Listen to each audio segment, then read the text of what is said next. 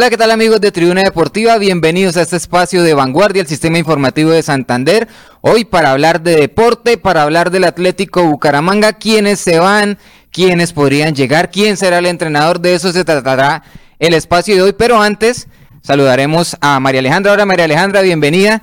¿Y cómo ve ese tema Atlético Bucaramanga? Hola Néstor y un cordial saludo a todas las personas que en este momento se conectan con nosotros. Bienvenidos nuevamente y bueno, Vamos a empezar a indagar porque una campaña muy regular la del Atlético Bucaramanga que empezó muy bien en los primeros puestos, pero después con el paso del tiempo yo creo que como ya es costumbre, porque no es algo que pasa solamente en este semestre, sino que ha pasado anteriormente, el equipo decae, termina prácticamente en los últimos lugares. Bueno, al final llega como un salvavidas, Ramoa y intenta rescatarlo en las últimas tres jornadas, pero termina siendo eliminado. Primera pregunta para que empecemos también a interactuar en las diferentes redes sociales. Estamos en Spotify, en YouTube, en Facebook Live, tanto de Vanguardia como de Cubo.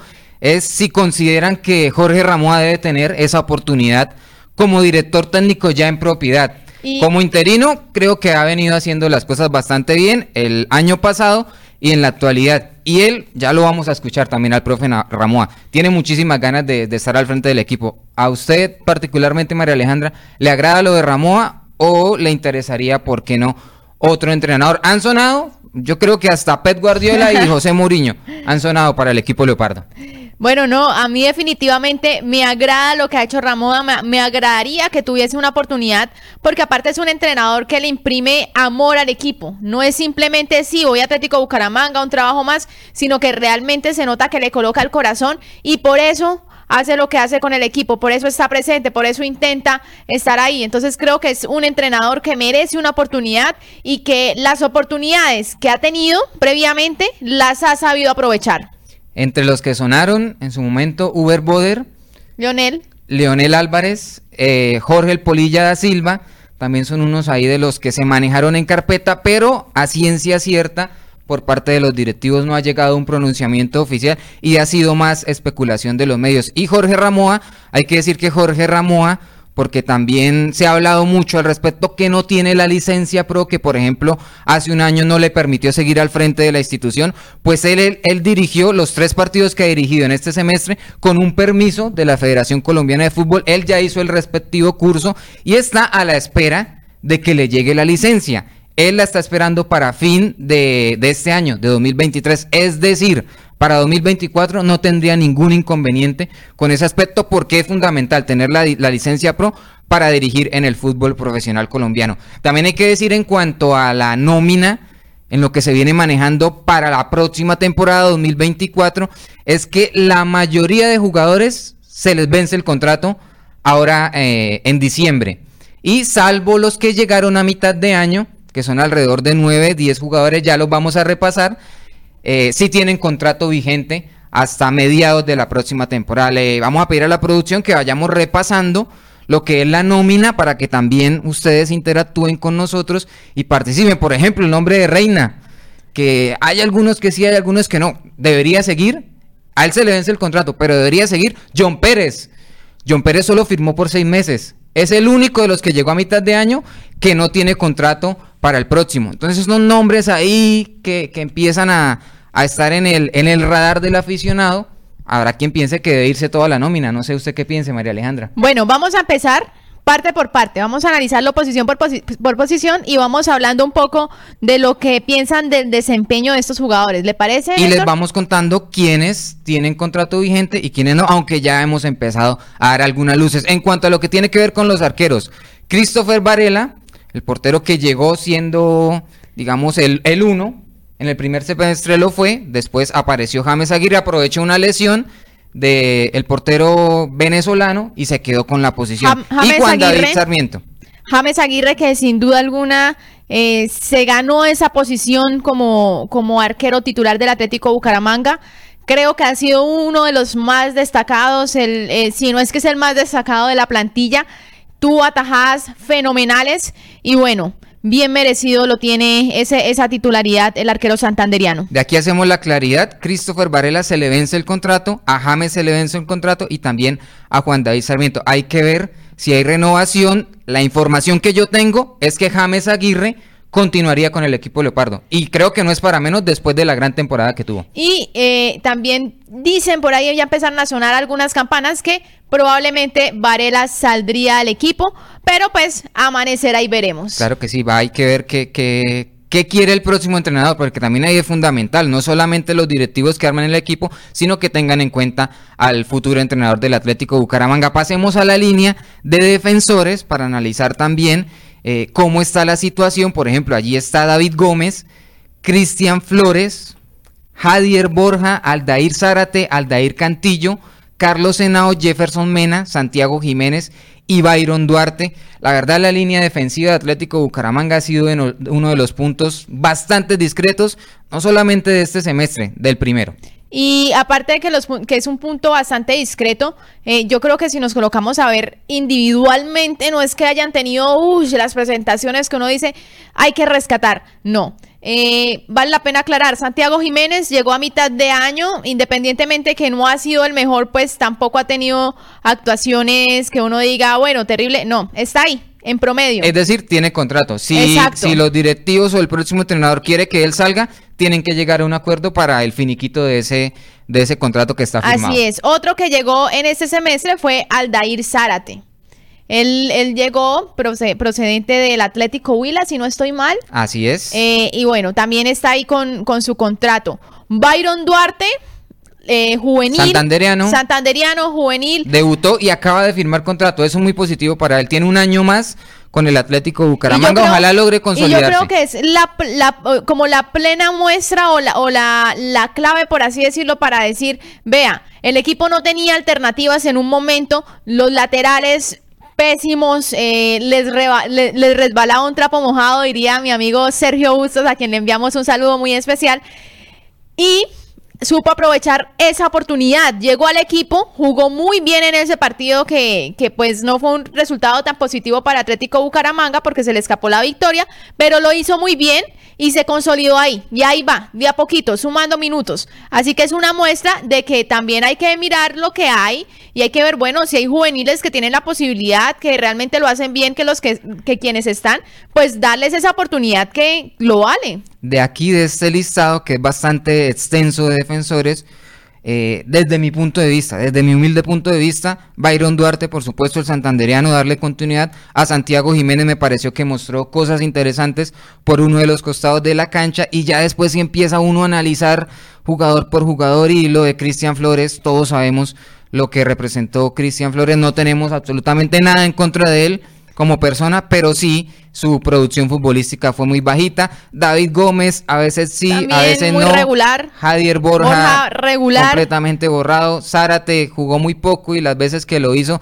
tampoco es que haya sido prenda de garantía. Eh, lo mismo con Aldair Cantillo y Carlos Henao. Hay que También a veces sí, a veces no, pero si se puede conseguir uno mucho mejor, sin lugar a dudas hay que hacer Hay que rescatarle a Carlos Henao que independientemente de eso, en este segundo semestre tuvo la posibilidad de anotar distintos goles eh, recuerdo uno desde fuera del área, otro de cabeza, en fin, estuvo también apoyando esa producción ofensiva. Sin embargo, tiene algunas duditas que uno dice, bueno, necesitamos, si, si el equipo quiere consolidar algo, necesita un poco más. Afianzar esa línea defensiva. Y ahora pasamos a lo que pueden ser eh, el tema de los mediocampistas. También aclaramos quiénes tienen contrato vigente y quiénes no.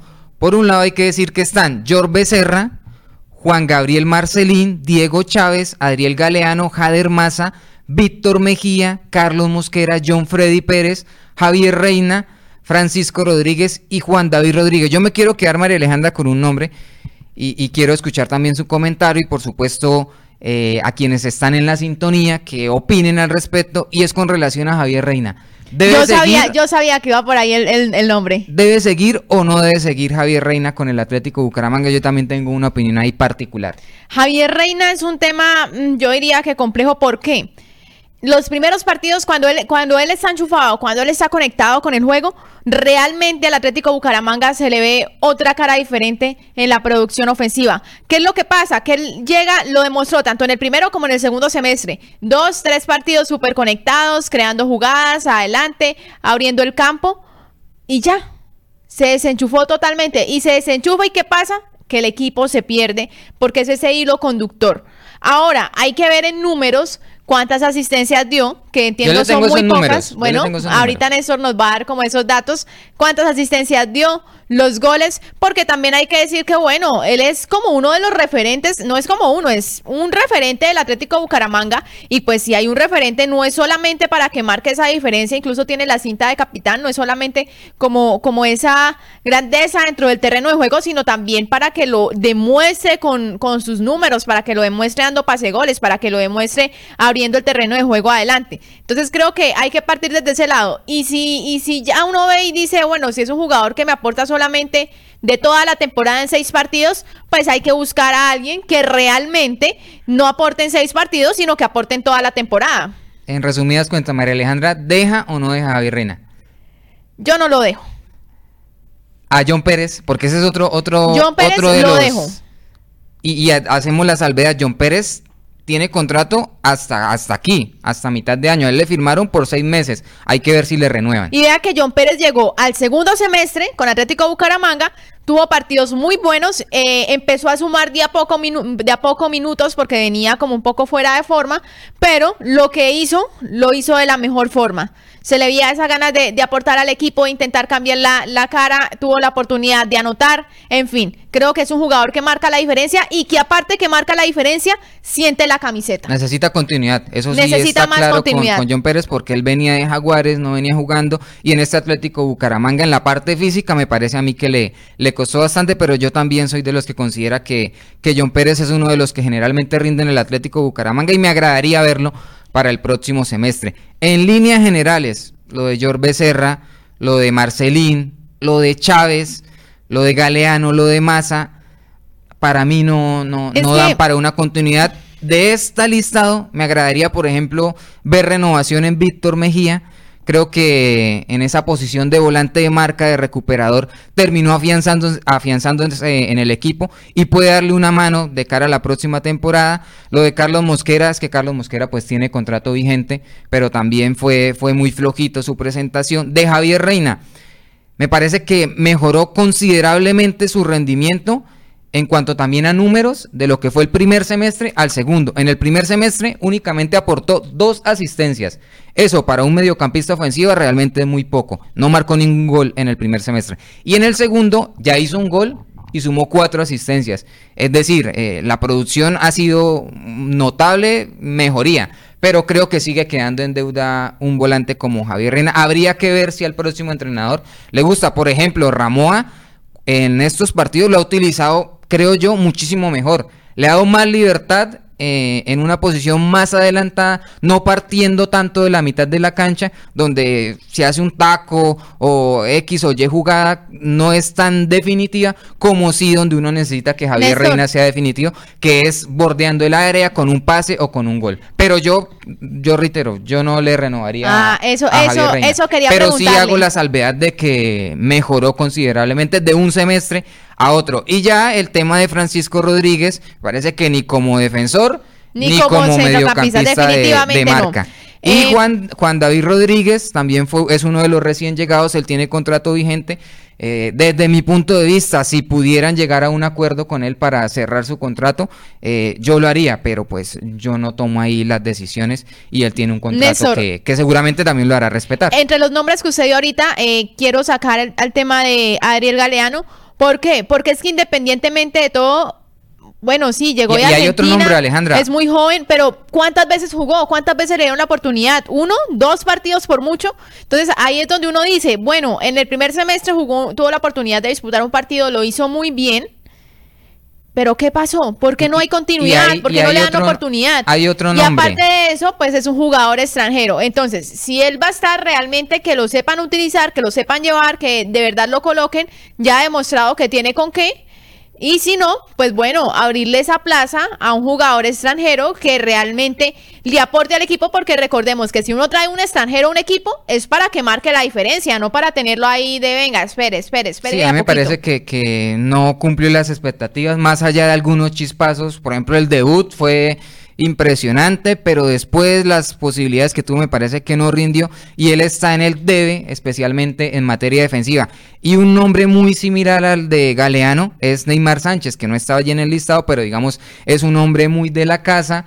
Eh, que ha venido formando el Atlético Bucaramanga en las últimas temporadas y el problema que pasa por, por Sánchez no tiene nada que ver con lo futbolístico en materia ofensiva, porque ya lo, aunque poquitos partidos, por ejemplo, en la pasada era de, Alexis Márquez vimos a Sánchez eh, desequilibrando, marcando goles, siendo muy clarito en materia ofensiva, incluso con lujos eh, que la afición, eh, que a la afición enamoran. Pero el problema que tiene Sánchez, y lo han dejado conocer los diferentes entrenadores que ha pasado con el Atlético Bucaramanga, es en materia defensiva. Hoy por hoy un extremo no solamente es llegar, centrar, hacer un par de goles, un par de asistencias, sino cumplir labores defensivas. Y allí es donde los entrenadores han estado inculcándole y jalándole las orejas al juvenil, pero le ha costado, le ha costado. Y, si él no cumple con esos requerimientos, seguramente va a ser borrado en el fútbol profesional colombiano. Vamos a escuchar, María Alejandra, al profesor Jorge Ramoa, que da puntos claves de lo que él haría en caso tal de ser timonel y lo, lo que armaría con el, tema, de las contrataciones. Entonces, escuchemos al profe Ernesto, Jorge Ernesto Ramoa, técnico del Atlético Bucaramanga, por ahora interino, no sabemos si más adelante en propiedad. Bueno, primeramente no habría que, no habría, y le digo esto porque sí lo hemos hablado incluso muchas veces con el presidente, entonces, eh, primeramente eh, no, no errar en las contrataciones y cambiar un poco la política de contratación. La política de contratación quiere decir eh, buscar jugadores de, de, buen nivel que usted pueda de alguna manera eh, jugadores que tienen un presente óptimo y no jugadores que son descartados por los equipos. Mucho menos, sin ofender, pero equipos, digamos, para no ofender a la par de Bucaramanga. ¿Sí? No puede contratar jugadores desechados por equipos que son de la par o más abajo de Bucaramanga. Bueno, parece una frase que, que todos ya la tienen adquirida. Y que se repite. Que pero es que nunca pasa. O sea, lo que, dice el profe lo, dice, lo dice el hincha. El hincha siempre dice, oiga, pero ¿por qué traen esos vejetes? ¿Por qué traen esos jugadores que vienen lesionados, que vienen al Atlético Bucaramanga como escampadero y no miran jugadores que tengan un buen presente futbolístico para que lleguen e inmediatamente rinden? Eso lo deja claro el profe Ramón, ojalá de ser entrenador eh, tenga la posibilidad de armar una nómina con jugadores realmente competitivos. Y bueno, si no es con Ramón, que le hagan caso al profe Ramón. Algo, algo tiene de conocimiento Jorge Ramón a que los directivos le hagan caso y por qué no contraten como corresponde en el Atlético Bucaramanga. Totalmente de acuerdo. Bueno, Néstor, vamos a seguir repasando eh, el tema de los delanteros. Los delanteros, exacto, que creo que es ha sido como uno de los puntos, eh, como ese talón de aquí desde el Atlético Bucaramanga. Entonces tenemos delanteros Dairon Valencia, John Emerson, Córdoba, Misael Martínez, Emanuel Sajer. Todos llegaron para este semestre, se unieron a la plantilla. Creo que han dejado buenas impresiones, pero hay un tema acá. Y es el tema en que Dairon y Emerson Córdoba los estaban utilizando un poco más atrás, no como delanteros. Extremos, ellos. Exacto, como extremos, no como delanteros propios. En esa posición está Misael Martínez y Emanuel Sajer. ¿Qué pasó? Emanuel Sajer comenzó el semestre, lo hizo muy bien, anotó goles, pero se lesionó. Hizo dos goles y dos asistencias en cuestión de seis partidos. Los números de Sajer son realmente muy buenos. Así es. Llegó Misael Martínez, quien también lo hace muy bien. Creo que es un jugador que aporta tanto ofensivamente como defensivamente. Pero el tema es que no había recambio. No, y, no había recambio, entonces se quedó solamente Martínez. Tiene muy buenos movimientos Martínez, pero falló mucho en la definición. Así es. Porque se sabe ubicar y tuvo cualquier cantidad de oportunidades de gol de cara al arquero, pero falló. Y es un falló jugador, bastante. y es un jugador que la lucha, porque, no, porque, no, porque no solamente se queda con esperando a que llegue el balón, sino que va, la busca, presiona, eh, busca que los defensas cometan errores, en fin, y eso es, es un jugador bastante inquieto en esa zona. Estos cuatro jugadores. pero sí, el tema preocupante acá es que eh, yo creo, considero que sí o sí tiene que llegar otro delantero, no tanto como extremo, porque creo que, que hay que jugadores como Córdoba, como Valencia, eh, lo hacen bien pero sí, sí se necesita otro delantero que llegue a apoyar para que no pase lo que pasó en este semestre. Entonces, Martínez, con el arco cerrado, sí, buenos movimientos, pero le faltaba un poco más, tal vez confianza, tal vez la presión, en fin, tantas cosas que pueden suceder. eh, Sager lesionado, ¿quién llegaba ahí? Nadie. Entonces, sí o sí, el Atlético Bucaramanga necesita otro delantero que venga a apoyar. Sí, yo diría que un par de delanteros más y ojalá delanteros con, con gol, que es algo que ha venido adoleciendo este Atlético Bucaramanga. Lo de Valencia, lo de Córdoba, lo de Martínez y lo de Ságer, todos tienen contrato vigente con el Atlético Bucaramanga hasta mitad del 2024, así que seguramente seguirán con la institución. Yo también hago una salvedad con el caso Córdoba, porque ya lo venían utilizando como extremo.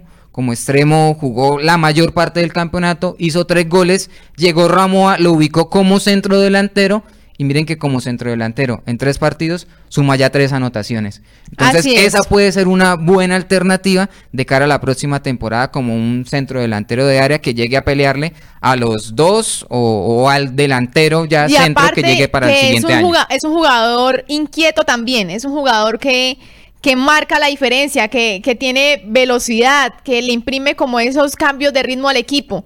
Entonces es desequilibrante en ese, en ese último tramo y eso es importante, eso suma, le suma al equipo. Y bueno, pues sí siento que le falta aún más, no porque ellos no puedan, sino porque pues se necesita recambio también. Por acá un, un punto también clave que dice por acá Ricardo Méndez, un saludo para él y se renueven a los directivos eso también, también sería, sería interesante, ¿no? Y, también sería muy interesante porque no nos digamos mentiras, los directivos han sido los principales responsables, diría yo, en un amplio porcentaje. Aquí también le cabe a los, a los entrenadores y a los jugadores, pero lógicamente a los directivos también le, le cabe un amplio porcentaje de lo que han sido las malas presentaciones de Atlético Bucaramanga a lo largo de las últimas temporadas. Oiga, Néstor, a propósito de Jorge Ramoa, ahorita que lo escuchamos, eh, también estuvo hablando de ese deseo de él de seguir en Atlético Bucaramanga, de si va a tener o no va a tener la posibilidad de, estar en el equipo. Así que vamos a escuchar lo que dijo el entrenador interino de Atlético Bucaramanga. Bueno, eh, a lo que yo más, o menos puedo, saber es que hay muchos que terminan su contrato, casi 12 jugadores que terminan contrato, 13 jugadores por lo menos hay que terminan contrato. Son muy pocos los que los que llegaron a mitad de año, para ser más claro, para ustedes, hagan cuenta ustedes, a excepción de Pérez. Eh, sí, a excepción de Pérez, son los únicos que tendrían el contrato fijo para hasta junio del año entrante. Entonces, además todos se determinan el contrato y el club tendrá que evaluar quiénes, quiénes continuarían. Yo creo que todavía sigue la palabra que hemos hablado con el presidente, de que el club tomará la determinación terminando eh, nuestra participación.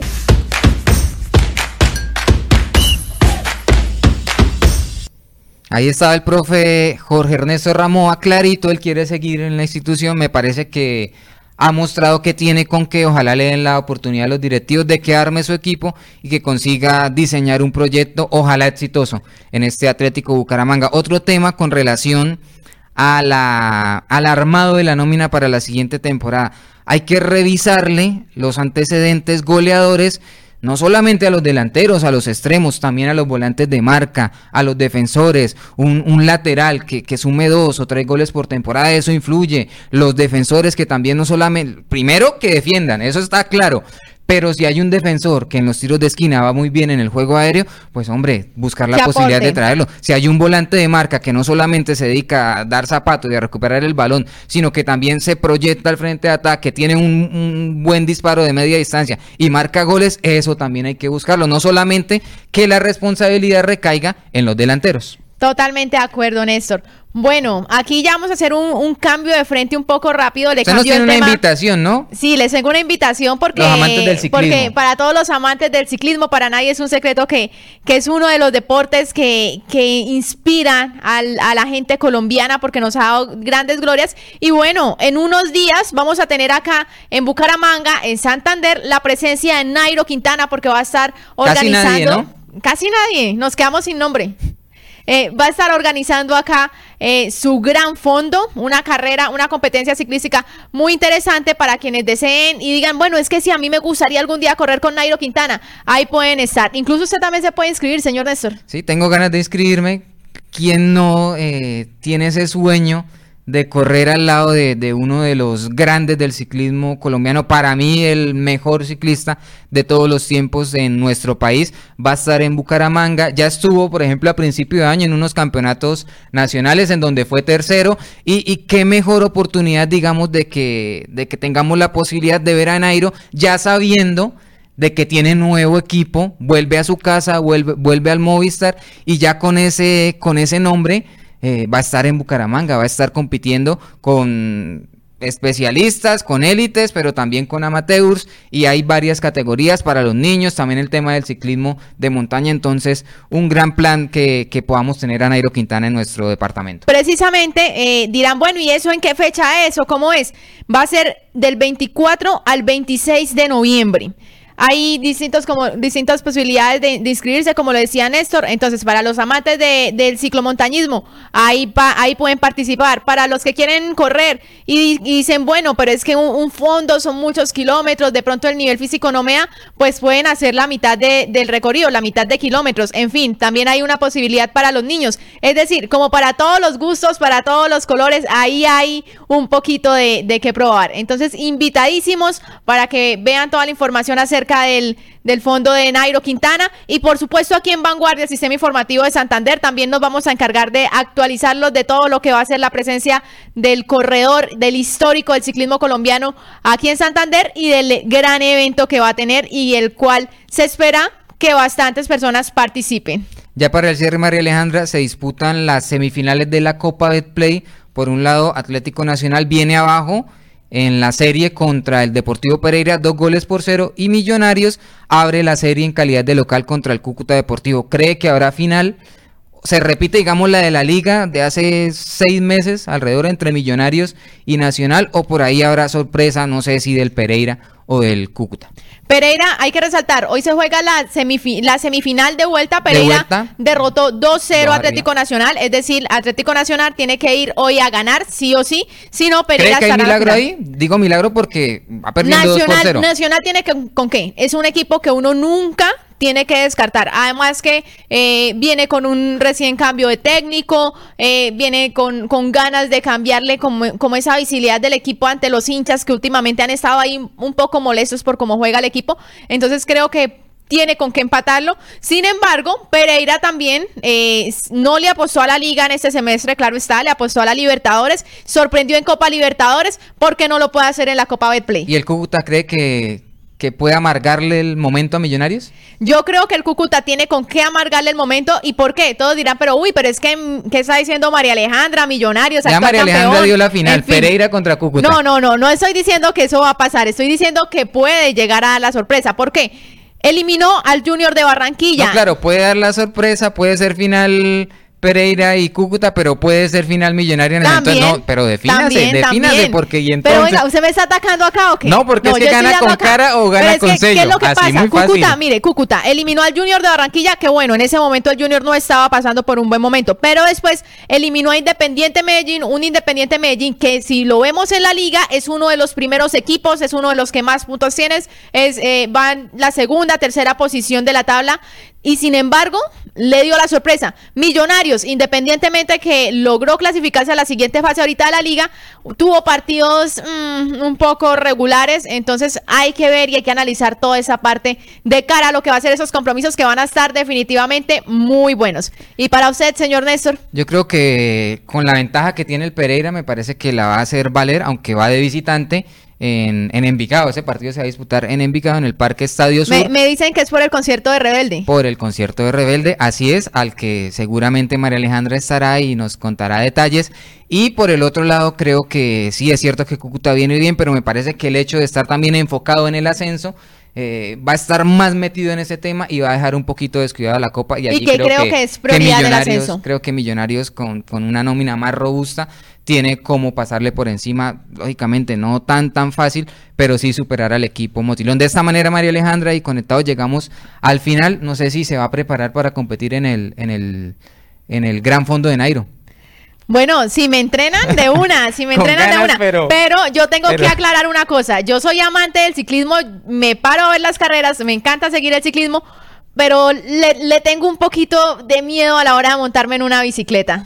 Le tengo mis respetos y, y, admiro muchísimo a las personas que realmente lo hacen. De esta manera llegamos al cierre de Tribuna Deportiva, no sin antes invitarlo a que estén pendientes de toda la información deportiva en las diferentes plataformas y agradecerles como siempre lo digo, por estar ahí pendientes al frente del cañón con este espacio deportivo de vanguardia, el sistema informativo de Santander. Hasta, hasta, hasta una próxima oportunidad.